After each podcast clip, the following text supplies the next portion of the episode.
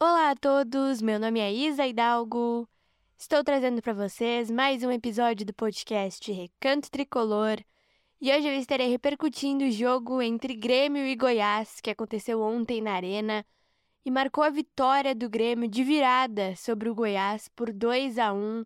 E essa vitória foi importantíssima porque garantiu o Grêmio na Libertadores de 2024.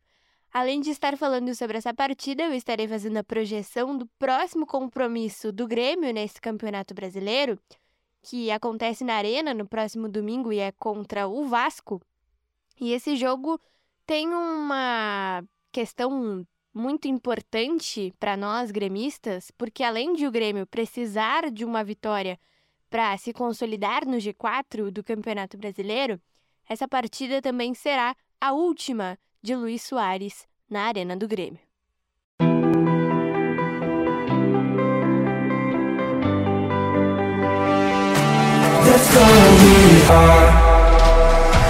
O Grêmio é a nossa vida, é a alegria do nosso coração. É um sentimento inexplicável, é a nossa maior paixão. O Grêmio é o meu, o teu, o nosso imortal tricolor. É o nosso único amor.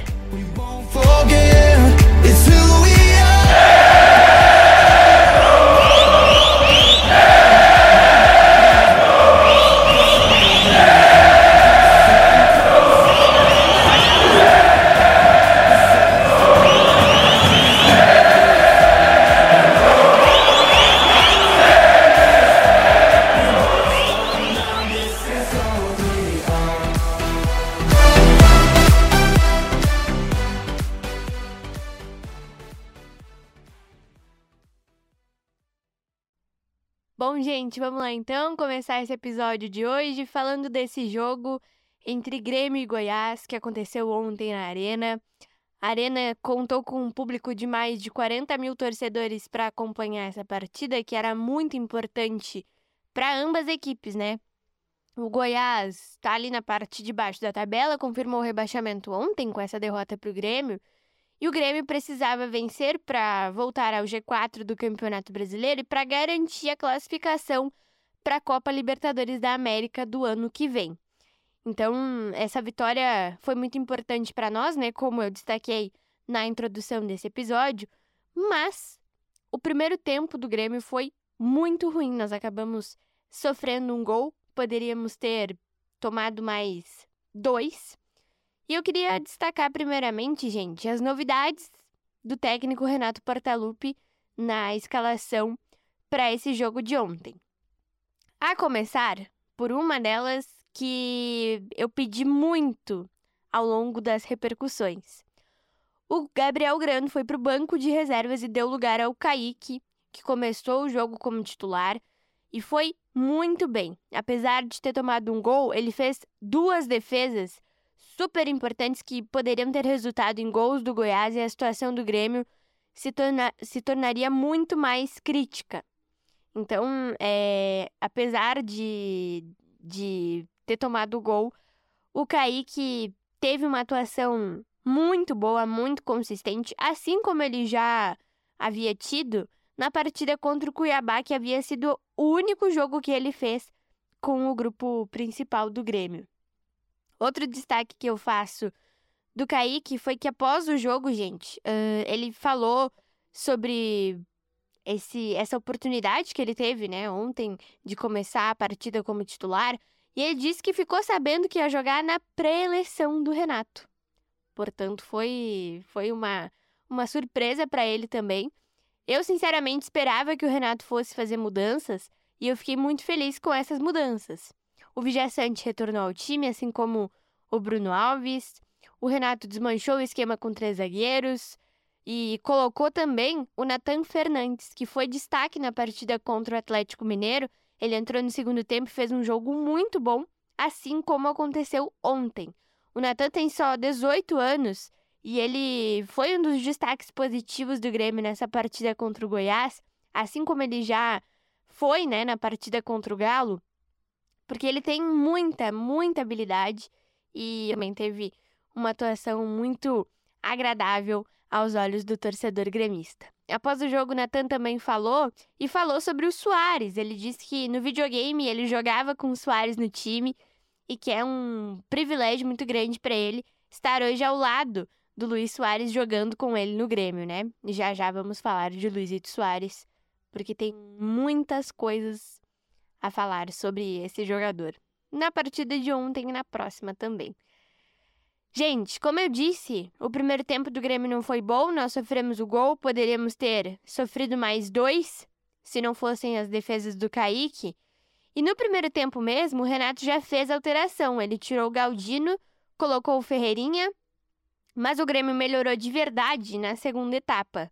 O Ferreira empatou a partida e mais do que esse gol do Ferreira, a gente precisa falar da assistência pro gol o Soares deu um passe magistral para ele e ele conseguiu fazer esse gol num chute de primeira que empatou a partida. Foi um golaço. O gol da virada também foi um gol muito bonito do Cristaldo e a gente conquistou essa vitória com dois golaços, com uma assistência incrível do Soares, a 18ª dele. São 44 participações em gols do Soares em 52 jogos que ele disputou, gente. É muita coisa, são 26 gols, 18 assistências, são números impressionantes. Ele é o líder em assistências no Brasileirão, ele é o líder em assistências no Brasil, aliás, né? É... Aliás, é o líder em participações em gols no Brasil, né? Líder em assistências no Brasileirão e o maior, é... o jogador que mais participou de gols no Brasil.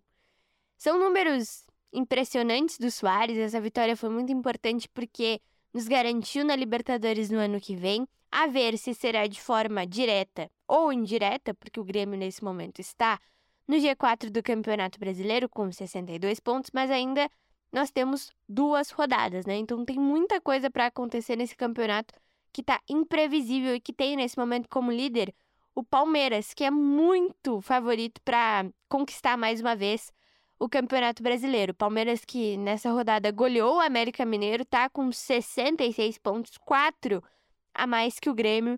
E se o Palmeiras ganhar é, a próxima partida que tem contra o Fluminense no Allianz Parque, o Palmeiras não poderá mais ser alcançado pelo Grêmio, porque aí vai faltar somente um jogo. O Palmeiras vai a 69 pontos, portanto, não poderá mais ser alcançado pelo Grêmio e o Palmeiras, para mim, sempre foi um dos candidatos ao título, oscilou ao longo do campeonato, mas tá aí, tá na liderança e é o favorito para ganhar esse campeonato, porque o Botafogo amarelou, né, gente? O Botafogo empatou mais uma vez, empatou com o Coritiba depois de fazer 1 a 0 é, o gol foi do Tiquinho Soares de pênalti, e aí o Botafogo acabou sofrendo esse empate. Eu fiquei, sinceramente, muito impressionado com essa pipocada que o Botafogo deu ao longo do campeonato, porque o Botafogo, na minha opinião, é, seria o campeão brasileiro, mas agora eu acredito que o Palmeiras vai levar essa taça, porque o Palmeiras tem dois jogos difíceis, talvez, mas na teoria são, são fáceis para o Palmeiras, porque o Fluminense está pensando no Mundial de Clubes e na última rodada o Palmeiras enfrenta o Cruzeiro, então são jogos fáceis para o Palmeiras que eu acredito que vai levar esse Campeonato Brasileiro, mas ainda tem muita coisa para acontecer, né, gente? Como eu disse, o campeonato tá imprevisível. O Grêmio tem que fazer a sua parte. No próximo domingo pega o Vasco na Arena.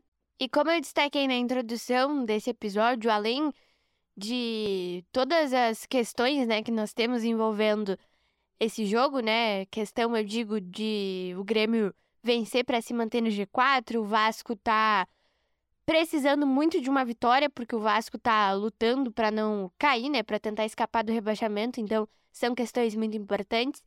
E além disso tudo, é o último jogo do Soares na Arena, gente. O que para nós vai ser uma, uma coisa muito difícil de encarar, né? Porque esse ano foi um ano muito especial para nós. A gente está fazendo uma campanha ótima no Campeonato Brasileiro, vencemos o Campeonato Gaúcho.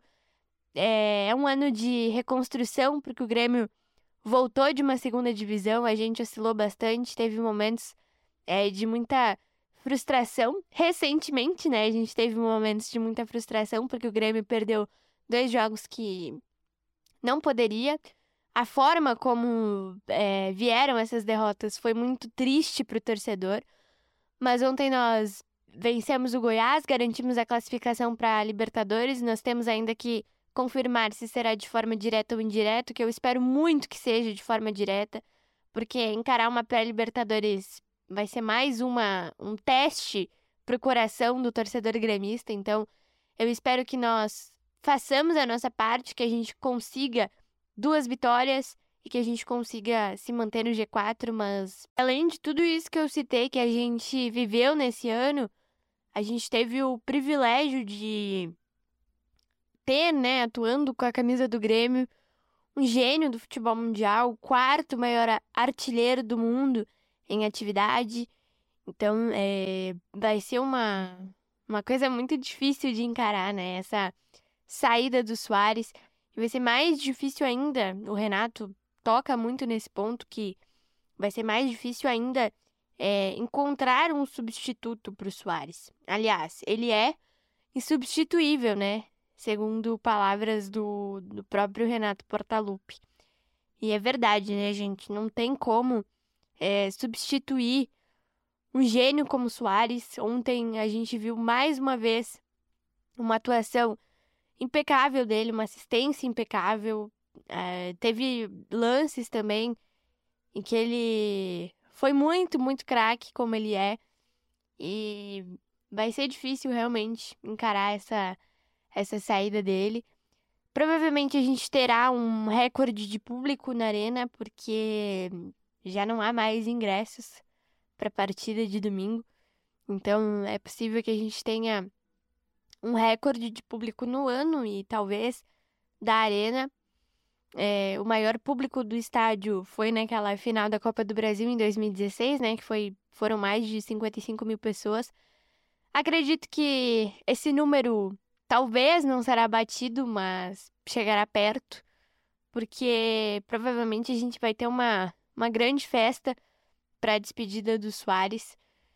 E foi um privilégio, né? Foi realmente uma honra, um privilégio para nós ter atuando com esse manto que a gente ama tanto, um gênio do futebol mundial. Torço muito para que ele siga jogando assim como ele, como ele fez aqui. E independente do clube, a gente vai estar tá, com certeza sempre torcendo para o Soares, porque é um prazer, né, tê-lo aqui jogando com o Grêmio. Essa semana ele foi homenageado pela Assembleia Legislativa do Rio Grande do Sul. Ele recebeu a medalha do Mérito Farroupilha e recebeu também o título de cidadão de Porto Alegre. E nesse, nessas homenagens ele falou que será uma dor deixar a cidade de Porto Alegre. Os filhos dele já fizeram amizades, será uma dor deixar essas amizades. Ele pôde fazer gols em clássicos, falou sobre essa questão também. Então, são coisas que a gente com certeza vai sentir muita saudade. Durou pouquinho, durou um ano, mas foi um ano mágico para nós, né? E eu torço muito para que, acima de tudo, né, acima dessa vitória que vai ser importante para nós, que ele possa fazer gols e que seja uma festa linda, emocionante é emocionante falar dos Fares no Grêmio, a gente fica com um nozinho na garganta de pensar que ele vai embora, mas com certeza foi uma, uma honra gigantesca poder desfrutar nesse ano de um dos maiores jogadores de todos os tempos, né?